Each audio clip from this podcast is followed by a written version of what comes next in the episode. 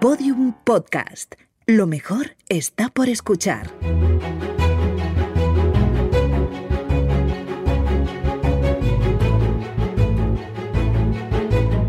Historia de España para selectividad. Un podcast de Juan Jesús Pleguezuelos.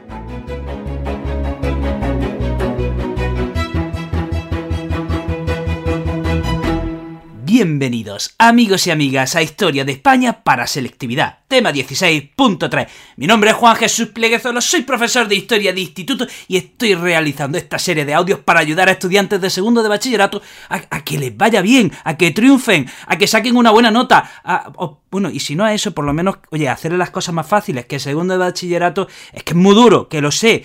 Mira, este programa especialmente se lo quiero dedicar con todo el cariño del mundo a toda esa gente que está luchando por un sueño, toda esa gente que, trabaja incansable por un proyecto ¿eh? y que tiene fe, que tiene fe en que, en que va a salir bien ¿eh? a toda esa gente. Mucho ánimo, que sigan para adelante, que las cosas al final se consiguen. Bueno, vamos a hablar de la crisis de 1917, pero antes pongamos el contexto. 1917. 1917. Eh, eh, eh, si yo digo esta fecha, enseguida se te tienen que venir a la cabeza varios acontecimientos históricos que convulsionan Europa. Es verdad que España no estaba en ellos directamente, pero nos afecta, obviamente. Las olas, los ecos de aquellos acontecimientos, por supuesto que retumban en España. ¿De qué estamos hablando? Estamos hablando de la Primera Guerra Mundial, 1917. Alemania y Austria están luchando solas pues, contra Rusia, contra Francia, contra Inglaterra, contra Italia, que se, sabéis que se cambia de bando, contra Estados Unidos, que también se mete en la guerra. O sea, esta, es la primera guerra mundial, o como ellos llamaban la Gran Guerra. Pero si he dicho Primera Guerra Mundial, pero ¿qué otro acontecimiento también sacude Europa en 1917? La Revolución Rusa la Revolución Rusa, que primero, ya sabemos que hay una primera revolución en febrero, que fue una revolución burguesa, y luego ah, está la, Revolución Rusa ya propiamente conocida por todos, que es la Revolución de Octubre. O sea, Europa, Europa está viviendo momentos convulsos, ¿de acuerdo? Bueno, pues ese es el contexto internacional eh, que se está dando y que, como he dicho, eh, también tiene sus consecuencias en España. ¿Qué pasa con, con la política española? Ay, qué pena. Ay, mira, mira. Mira, ya he dicho esto y me digo, ¿dónde está el Es Que me voy a poner a llorar. Vamos a ver, ¿qué pasa con la política española? Pues que a comienzos de siglo había habido tímidos avances, tímida reforma, había habido ganas de regenerar eh, eh, la política, la sociedad, la economía. Recordemos, ¿eh? el desastre del 98 tuvo como gran consecuencia el regeneracionismo, ese movimiento intelectual que pedía por Dios y por la Virgen que las cosas cambiasen de una santísima vez. Por favor, ¿eh? eso pedía el regeneracionismo. Y el regeneracionismo llegó a los políticos, de manera que a comienzos del siglo XX, tanto el Partido Conservador como el Partido Liberal hicieron el intento de regenerar la política. Hicieron intentaron llevar a cabo reformas. Eh, hicieron lo posible, pero nada, nada, nada. Oye, todo fue infructuoso, de manera que en 1912 matan a Canalejas, a José Canalejas, y aquí se terminó los intentos reformistas. ¿De acuerdo? Aquí se terminaron los intentos regeneracionistas. De nuevo, la política española entra en barrena y eh, entra en ese bucle, en ese ciclo de eterno retorno en el que, oye, que parece que nunca salen bien las cosas, ¿no? Entonces, decíamos que, se, que los partidos políticos ya Ah, el regeneracionismo ya afuera. Como que no, ¿no? Y, los, y se empiezan a dividir. Los partidos dinásticos empiezan a dividirse, empiezan a fraccionarse, empieza a haber fricciones entre ellos y nada, que la cosa pues no cuaja. Eh, ¿Qué sucede? Que mientras tanto, obviamente, la sociedad está clamando, la sociedad pide cambio, pide reforma y no llegan. Y no llegan. Y claro, todo esto pues tiene que estallar en algún momento todo esto tiene que, eh, tiene que salir, tiene que explotar y, claro, pues explota, explota. Y llegamos al verano de 1917 y aquí se da una crisis política, social, económica, en todos los sentidos. Vamos a ver qué confluye en esa crisis. Lo primero, en el ejército. En el ejército había gran descontento. Primero, había un número elevado de oficiales. ¿Qué pasa? Pues que España no hacía nada más que meterse en jardines donde no le llamaban. ¿eh? Primero la guerra de Cuba, luego la guerra de Marruecos. Y esas guerras coloniales hace que se aumente el número de oficiales. ¿De acuerdo? El número de ascensos se multiplica y hay que mantener a muchos oficiales. ¿Qué pasa? Que buena parte del presupuesto se va para los oficiales. Así que los políticos dicen, no, esto hay que reducirlo, hay que reducir el número de oficiales, no puede ser. Y esto causa descontento. ¿De acuerdo? Por un lado había enfrentamiento entre los militares, entre los militares africanistas que luchaban en Marruecos y los militares de la península. ¿Por qué? Porque los que luchaban en Marruecos, obviamente al estar allí luchando, tenían mejores y mayores posibilidades de ascenso que los que luchaban eh, que los que, bueno, los que luchaban, los que, los que estaban en la península, ¿no?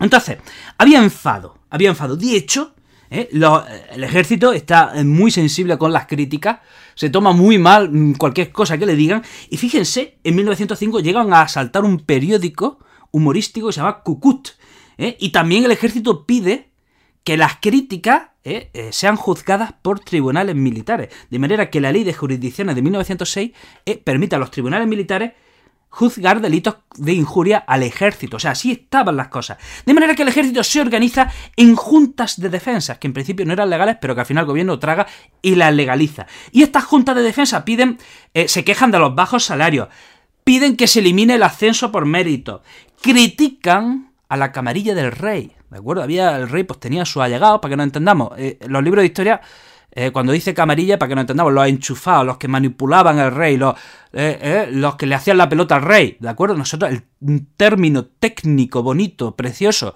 que es el que tienes que poner en el examen, decimos camarilla.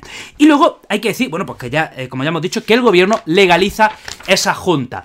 Había sucedido, fíjense hasta qué punto había llegado la política, que en 1916 el presidente de gobierno, el conde Romanone, el conde de Romanone, pues cierra las cortes. Así, ya está. Dice que esto, que esto es un desastre, ¿eh? que esto es un desastre. Y, y, hecho el candado a, a, las cortes y ya está fuera problema, ¿no? Y, y el sucesor del conde de Romanone, ¿eh? Eduardo Dato, pues tampoco la abre. ¿eh? El siguiente presidente de gobierno ¿eh? no la abre. Es más, el siguiente presidente de gobierno declara el estado de excepción. Y empieza a aumentar la censura ¿eh? la censura de prensa.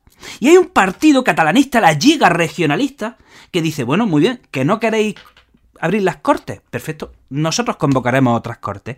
Y en mi, julio de 1917 se convoca en Barcelona una asamblea de parlamentarios. ¿eh? O sea, pensamos la situación. Se han cerrado las cortes, ¿de acuerdo? No nos permiten reunirnos en nuestro lugar legítimo, pues hacen una especie de parlamento alternativo en Barcelona, en 1917. Eso sí, los partidos dinásticos, los que habían traído el desastre, ellos no estaban invitados, los demás sí. ¿eh? Los conservadores, Partido Conservador y Liberal, nada, nada, que se quedasen en su casa. Entonces, ¿qué pasa? Se convoca una asamblea de parlamentarios en Barcelona y hay que piden, piden limitar el poder del rey, piden una reforma constitucional, piden un cambio en el sistema político. Eh, ¿Cómo responde el presidente de gobierno Eduardo Dato? Bueno, pues prohíbe la publicación de periódico en Cataluña y lleva el ejército a Barcelona. Fíjense, llega un punto en que uno de los promotores de aquella, eh, de aquella asamblea de parlamentarios, Cambó se retira de esa asamblea y se integra en el gobierno, en el siguiente gobierno que ya era de, de Prieto. Entonces, la asamblea, bueno, pues no, no, llega a buen puerto. ¿Por qué? Porque no se pone de acuerdo con los militares. Los militares pedían reformas, pedían cambios, pero los militares iban a lo suyo. Los militares, pues, pues iban a lo suyo, no, no, querían una reforma integral, querían reformas para sí mismos, tenían quejas, pero querían que se arreglasen sus problemas. Entonces, ¿qué pasa? Que esa asamblea no llega a un acuerdo con la Junta de Defensa. Pasa que esa asamblea también se encuentra con un problema. Eh, entre medias se convoca una huelga general y esto asusta a la burguesía catalana. ¿De acuerdo? La burguesía se asusta porque digo, esto se, este, esto se puede ir de madre. O sea, piensen, eh, piensen qué estaba pasando eh, por Europa. en estos meses ya se está, estaba en ciernes, se estaba calentando la revolución de octubre de 1917 en Rusia. Entonces, la burguesía se asusta de, porque ya hay una huelga general y dicen, nos retiramos de la asamblea y se retiran. Y ya llegamos a agosto de 1917. Los partidos políticos y los sindicatos pedían, por favor, que los precios se moderasen, que se contuviesen, que eran muy, muy caros, pero no se le hacía ni puñetero caso. Así que pasó que en Valencia hubo un paro ferroviario en agosto de 1917 que eh, al que el gobierno respondió con una fuerte represión. ¿Y cómo responden los sindicatos? Convocando una huelga general que tuvo muchísimo eco en Madrid y en Bilbao, en Barcelona, ojo, no en el campo, no en el campo. Pero nada, esta huelga se frustra. ¿Por qué? Primero, porque el gobierno declara el estado de guerra. Eh, los republicanos no llegan a mojarse en, esta huelga.